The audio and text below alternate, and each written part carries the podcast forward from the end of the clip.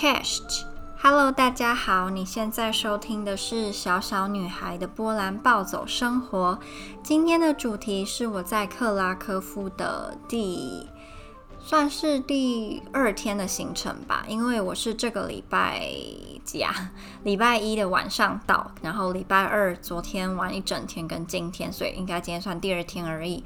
那我对克拉科夫的第一印象呢，非常的好。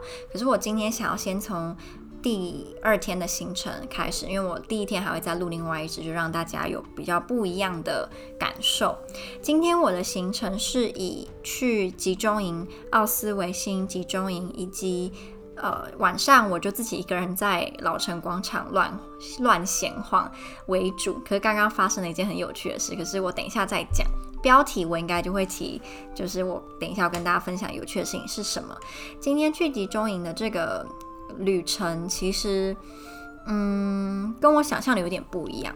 因为我是一个很容易哭，然后我情绪还蛮敏感的，所以我那时候就一直以为我去了可能会控制不住自己啊，会一直哭一直哭这样。但是我没有，我反而是很认真的在听讲解，然后做笔记。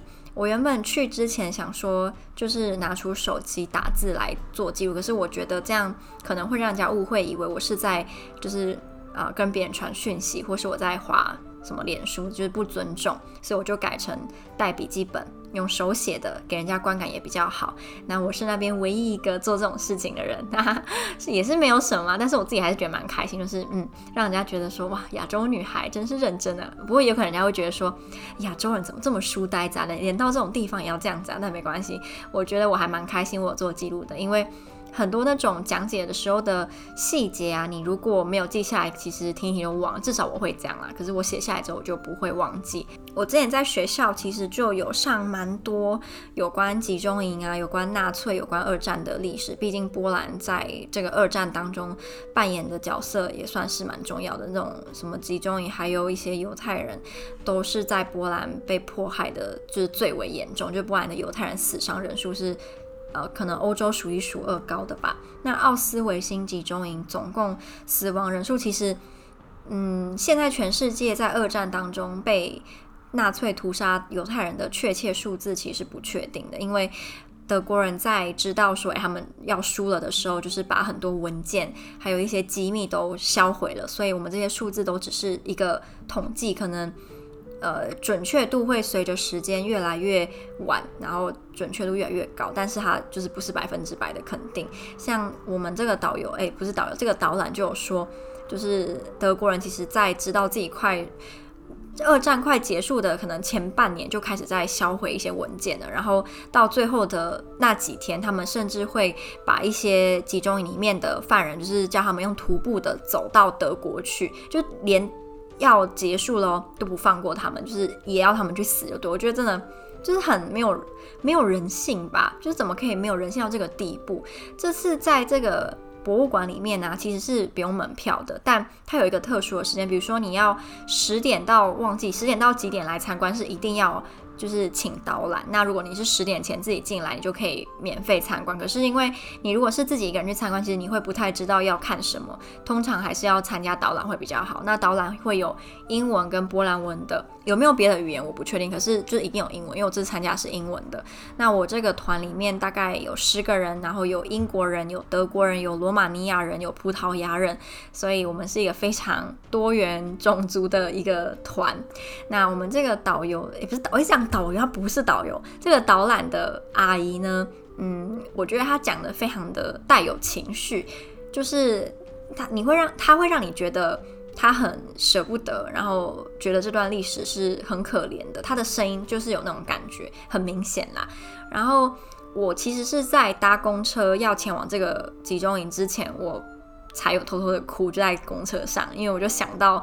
那那个年代那些事，然后我想到我在学校老师要求我们读过的小说，相关小说，我就觉得就是悲从中来吧，然后就哭了一下。可是我到集中营反正就完全没有哭，是最前面我们在看一些真实的物件，比如说看两吨的头发，我觉得那个震撼你要自己去看，因为我现在跟你讲，你可能没办法想象两吨的头发是什么样一个场景，还有满山满谷，真是满山满谷的小孩子的鞋子。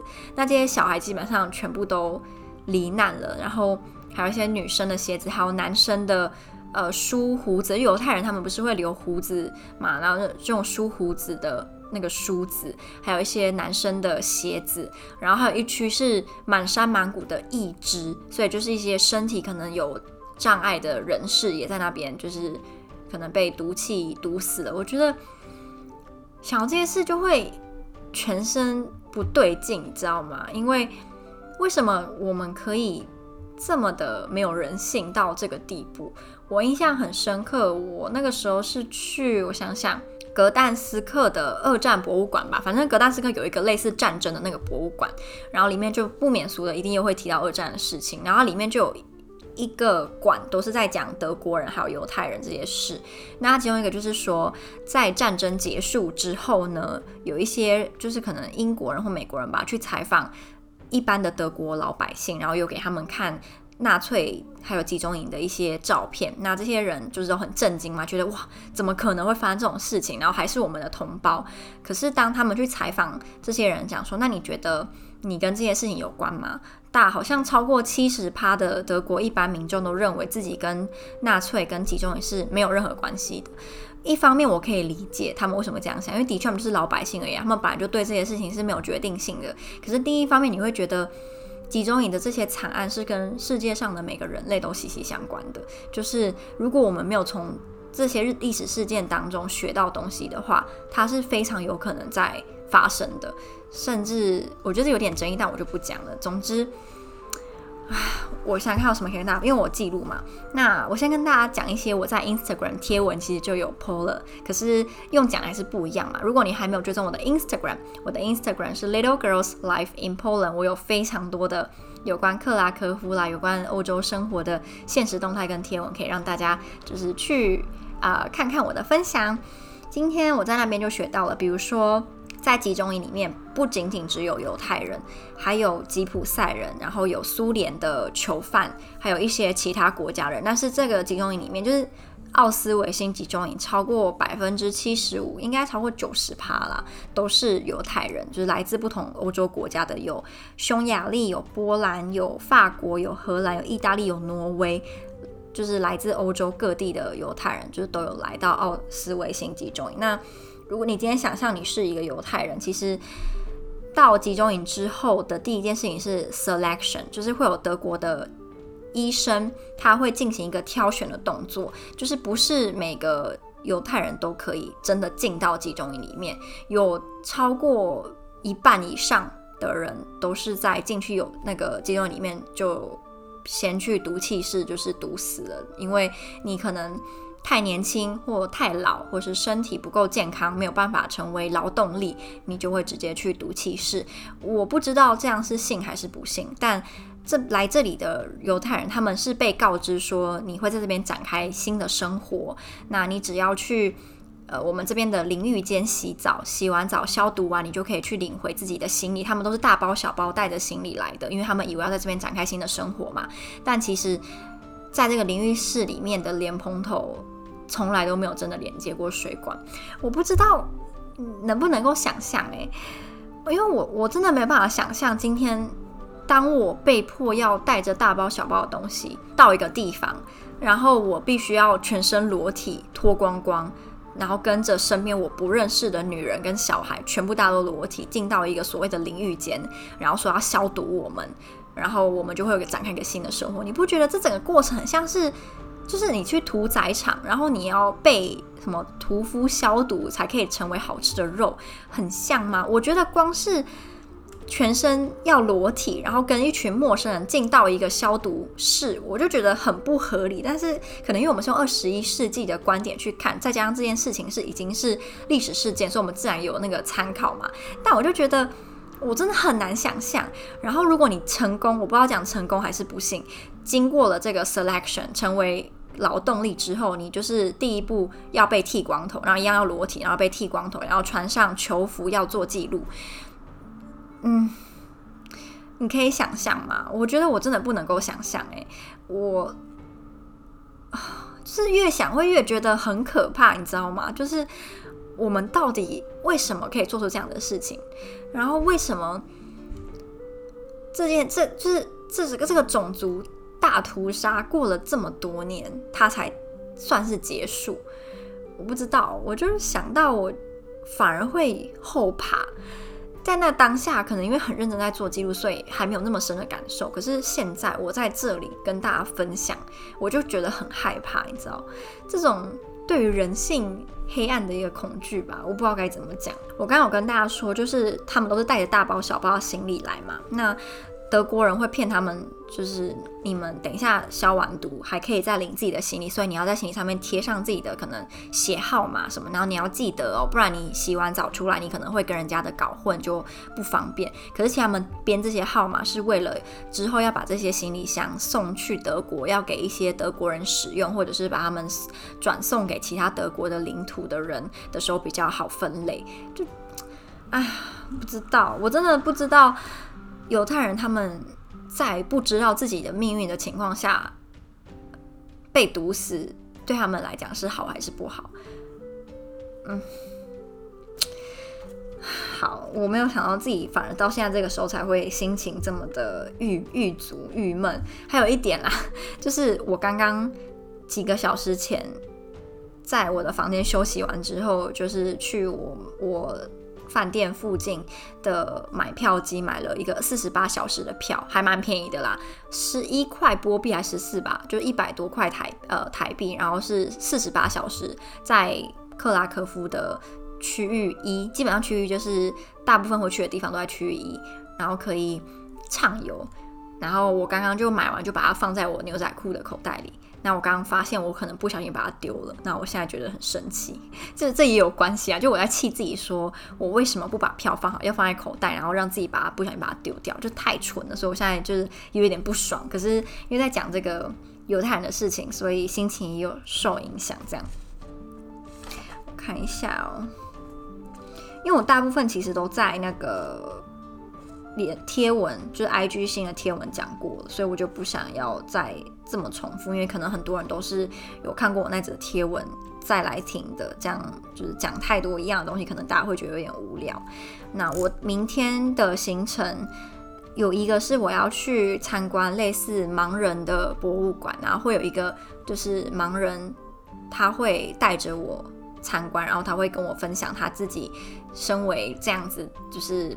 嗯，视力上面可能有困难，在生活上会有什么特别要注意的地方，或是他的人生是怎么样的？那我觉得还蛮，我还蛮好奇的。毕竟我眼睛没有什么特别问题，我有近视，可是毕竟跟全盲是不一样的，所以我还蛮想体验看看。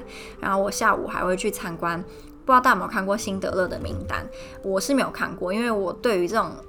纳粹二战主题的电影，我其实不太敢看，因为我会很容易就是受影响嘛。可是我明天要去参观那个辛德勒的名单里面的工厂，它实际的那个位置，然后它的一个博物馆，所以我觉得我等下可能会想要来看一下这部电影，就比较会有那个临场感吧。那最后来跟大家分享的是，我刚刚不是说我一个人在老城里面闲逛嘛？那我就坐在老城广场那边，就是休息，吃着冰淇淋，看着风景，因为我觉得很漂亮。就克拉科夫是我在欧洲，应该说我这辈子啦。因为太美，然后让我美到感动到哭的第二座城市，第一座是布达佩斯。布达佩斯的美真的太夸张了，我觉得布达佩斯依旧是我现在到现在为止觉得最漂亮、最漂亮的城市，就是布达佩斯。克拉科夫也很美，但是我觉得比起布达佩斯。布达佩斯还是更美。那我刚刚就在那边就是吃冰啊，然后很悠闲，然后觉得哇，人生真好，人生就是应该这样。想到下礼拜要回台湾，有点郁卒的时候，我觉得台湾很好，也我很爱我的国家，我很爱台湾。但是台湾比较让我不怀念的就是交通，然后就来就是天气太热了，那个热是流汗的，我真的一点也不想念在。呃，就是要面对残酷的现实，可能要开始找工找工作什么，所以就有点不想要回去，然后想要一直待在波兰，一直只要过这样的生活，但不可能嘛。结果我就在那边吃冰，吃一吃，突然有一个男生，他就是皮肤比较黑，可是长得算帅。但我现在对欧洲男生比较还好了，应该怎么讲？可能这边在那边待久了吧，所以对我来讲，他们就是一般人。我不会因为见你是西方人，所以我就觉得你怎么样就没有你，你就是那样。你是西班牙人，你是波兰人，你是。你是挪威的男生都一样，就是跟台湾男生是一样的。我不会因为你是那边的人就对你有什么特别的观感，就没有。然后他就跟我聊天，然后一开始我以为说，哎，你是不是对我有意思？就算我长得不是很漂亮，可是至少说不定我这个样子对某些欧洲人来讲还算是 OK。我不知道，所以我想说，哎，他可能是对我有意思吧？就自己知道。很不要脸，结果没有，他对我没有意思，因为他最后我们我要离开的时候，他也没有跟我要什么联络方式，对吧？代表他对我没有意思。因为我之前去年在华沙旅行的时候，就有遇到一个算是应该对我有意思的男生，他就有跟我交换那个主动要跟我换。Messenger，所以那个才算是有意思。好，那总之呢，这个男生他是西班牙人，然后他来过台湾。他刚那时候还跟我讲说：“哦，我是西班牙。”他讲中文，然后就吓到，他的口音是台湾的。我觉得，怎么会有台湾腔？我还我还以为他是有在台湾就是当过交换学生，结果没有。他是来旅行，旅行了几个礼拜。他去过很多地方哦，去过台湾，去过中国，去过泰国、越南、马呃没有没有去过马来西亚，还有呃新加坡。还有什么？菲律宾、呃印度，对，然后欧洲基本上都去过，就只要是欧盟内，他几乎都去过，所以他真的是一个旅游经历非常丰富的人。哦。日本、韩国他也去过，可是他跟我说，我们先从大家应该会比较好奇，就是他觉得亚洲最漂亮的女生可能是菲律宾混中国的这种人，就是菲律宾人然后混中国，他觉得是最性感、最漂亮，然后他觉得泰国女生是。太性感了，就是过头了，就是他觉得已经不太不太好了，因为就是 too hot。然后他说泰国女生，他的观点呢，就是很多人都会知道他是西班牙人，就想说哦，Spanish，呃、uh,，you have you European passport，take me to Europe，take me to Europe。那他就不喜欢，他觉得他们只是为了他的护照，所以想要跟他来往，而不是只喜欢他这个人，所以他就对泰国女生就比较还好。可是他说他觉得日本女生很多笑容很美，就他觉得日本女生的那个笑容是可以。让他觉得是亚洲数一数二漂亮的。然后他说韩国女生就太过追求完美了，让他觉得压力很大。然后他觉得韩国女生是像是什么 model，你知道模特，然后身材要求很严格，所以就是韩国女生很美，可是他觉得不好驾驭。那他认为台湾是处于中间，就是我们像东南亚人一样热情，可是又是东亚人的长相。然后台台湾女生很小只，他对台湾女生好像没有什么特别感，就没有觉得我们。一定要特别漂亮或怎么样？就是他认为台湾人最大的优点是我们很热情，是他遇过就是旅游过这么多亚洲国家，可能第一名热情的。他说就是台湾，那他也其实有点想台湾，是想我们的热情。我觉得还蛮特别，因为他比起其他欧呃外国人，他其实没有比较没有特别喜欢台湾的食物或是台湾的其他方面。他还说他是先去日本再来台湾，所以他那时候。先来台湾还以为台湾很落后，就以为台湾是一个非常落后的国家。可是当他去了菲律宾之后，就发现，欸，原来台湾其实很发达。那他后来又来台湾第二次，就发现哦，台湾其实是一个处于中间的，就是我们就是比上不足，比下有余，处于中间。可是我们的热情是亚洲第一名，然后他很喜欢，这样我觉得很不错啦。因为本来就不需要像一些。YouTube 上面无限吹捧台湾的这种外国人，因为那个实在是太不真实了。台湾真的没有那么好，可是台湾也没有那么糟。我觉得我们要日知道自己好的地方，跟自己知道自己不好的地方，才可以真的抓到自己在亚洲的定位嘛。至少我是这样想的啦。所以他的评价，我觉得就是还蛮真实。可能是大部分，可能今天假设有一万个，不要这么太多了，有一百个欧洲人来台湾，好，他的想法可能是超过。百分之五十的欧洲都是这么想的，那其他百分之五十里面可能才会有十个是我们在 YouTube 上面看到那些对台湾赞誉不停的这些外国人，可是他其实占的比例并并不是那么的高，所以我觉得他讲的很有道理啊，至少我我是认同的啦。可是我不认同的是他说台中很无聊这件事，他觉得高雄比台中好玩，我不觉得诶、我觉得高雄超级无聊。如果你是高雄人，我跟你抱歉，可是我真的觉得高雄很无聊。可他说他觉得台中无聊是台中就走夜市，可是其他都没什么。可他说高雄至少还可以去骑鲸，是有道理啊。但我就觉得台中比高雄好玩啊。我之前在高雄待了两年。两年多，真的是超无聊的。旗津有去过两次吧，可是新崛江就超无聊啊！我觉得台中一中街跟逢甲路比起新崛江好逛。那高雄其他，你说什么？那个叫什么巨蛋哦，就百货公司嘛。可是百货公司就那样啊，台中也有百货公司啊。所以我自己是觉得，其实。台中、高雄都蛮无聊的，可是台中比高雄再好玩一点。我自己的想法是这样。然后他说，如果今天他要选择在台湾哪一个城市居住，他会选择台北，因为他说台北有城市的这种机能，可是又有呃外国人可以去冒险的地方，所以他会选台北。我觉得还蛮有趣的。然后他还跟我提到，就是他很不喜欢东欧的女生，也不喜欢波兰，因为波兰是中欧嘛，他不喜欢俄罗斯，也不喜欢乌克兰，也不喜欢波兰女生，是不是跟台湾男生一不一样啊？台湾男生对东欧女生都抱持着超级不现实的遐想。他说，因为东欧跟中欧的女生呢，都太传统了，他们是会期望男生要就是帮他们付所有的钱，然后男生就是要男生的样子，男生就是要非常的粗犷，男生就是要很 man，然后不可以有任何一点情绪化，然后他觉得这样子是不合理的，因为男生也可以哭，男生也可以有自己的情绪，男生也可以不用这么的像男生，所以他不喜欢。然后他还说，东欧跟中欧女生是太爱钱了，就是他们会把你整个人像是提款机一样，像他曾经。听过他身边一些有交过俄罗斯或波兰女朋友的男生讲说，这些女生会跟你讲，你要帮她付钱，原因是 beauty costs money。你看她那么漂亮，是因为她花很多钱在保养，花很多钱在做指甲啦，在做头发啦，在做皮肤，所以你跟她约会，你当然就要付钱啊，不然她怎么可能可以那么漂亮的跟你出去呢？我不知道，我觉得还蛮有趣的，就是这个这个，如果在台湾应该会被骂死吧，但。我斗胆讲一句话，如果今天台湾男生的约会对象是一个俄罗斯或波兰女生，可能你就会同意，就觉得啊，帮他付钱应该。可是我今天是台湾女生，你就觉得，嗯，怎么要帮他付钱？应该蛮实际吧，应该是这样吧。毕竟你就觉得，哦，西方女生就是比台湾女生好啊，蛮多台湾人是这样想的啊。就我也不能理解为什么你要这样想，因为没有谁比较好，就是不应该说不会，因为今天你是波兰人，或是今天你是台湾人，所以你就比较好。就是这跟种族是没有关系的，这跟个性、跟你的家庭教育、跟你自己个人的。人品嘛，品格比较有关，就跟你是什么哪里人，我觉得关系比较小，但没关系，我尊重你。如果今天你就是觉得俄罗斯女生比台湾女生好，那也可以，但好就 good for you，然后 good luck，就这样。我现在看跟他聊什么，还有跟他聊蛮多，但是有一些就不太适合在那边讲。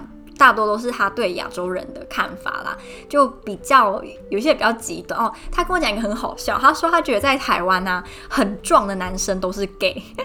他说他看到那种就是身材很好男生啊，都不是直男。都是同性恋，然后他觉得这点很有趣，因为在欧洲可能两个都就是在欧洲很壮的可以是 gay，可以是同性恋，可是哎，可以是 gay 同，可以是 gay，可以是直男，是在台湾很壮就是只是同性恋。现在应该越来越不是这样了，因为现在台湾健身的风气也越来越高涨嘛，所以很多直男的身材也非常的好，所以跟他四五年前来台湾的那个场景应该又不太一样。然后他也跟我讲说，就是泰国的那个 lady boy 嘛，就是人妖很多都长得很美。比女生还美，我同意啊。很多人妖都超漂亮，他们会打那种女性荷尔蒙吧，所以他们的皮肤就会很好，然后眼睛很大，整个人就是很漂亮这样。可是他说西班牙的同性恋就很丑，他跟我说西班牙的的人妖啦，不是同性恋，西班牙的人妖长得比他就是还不像女生，就他说自己都长得比人妖还像女生，就是他自己就是属于长得很像。很 man 的那种人哦，他也这样讲，然后他还说，就是西班牙的那种人妖都会只涂口红，可是胡子都没刮，整个人就是一副男的样子，都不知道说，呃，就是你到底在干嘛？就你到底想怎样？你到底是想扮男还是扮女的？就是你为什么不要就是扮你是男生，然后你想要扮好女生就扮好女生嘛？但你又不要，你就整个人就长得很鬼，他就是他的话哦，所以我觉得很好笑。然后他讲话就是非常的讽刺，呃，我自己都以为南欧的人是会很。大辣辣的，然后讲话很直接，可是他完全不是，他就是那种讲话非常的讽刺，然后那种黑色幽默，我就被他逗到不行哦。我希望大家不要以为我是什么就是崇洋媚外，我没有，他只是因为就来跟我讲话，所以我就跟他讲话。如果今天他是台湾人，我也会跟他聊天，只是因为我遇到的是他，就这样而已。而且我像我讲的，我现在对于欧洲人、西方男生，我已经没有特别的感觉了。就今天我不会因为他是西方人，我就对他有特殊的待遇，就没有。有时候我还反而因为他是西方人，我就觉得有点烦，因为看太多西方人。有点腻了，我反而比较想要看东方人，所以就已经没有像我可能好几年前对西方人会有那种崇拜，就是我这个崇拜已经消磨殆尽了，所以就希望大家不要误会。好啦，今天就跟大家分享到这里好了，好像讲蛮多，而且我现在只要讲话越来越快就会打结，我觉得这样就不太好听，所以希望大家会喜欢哦，来追踪我的 Instagram Little Girls Life in Poland，还有我的脸书粉专小小女孩的波兰暴走生活。那我们就下支录音再见喽，拜拜。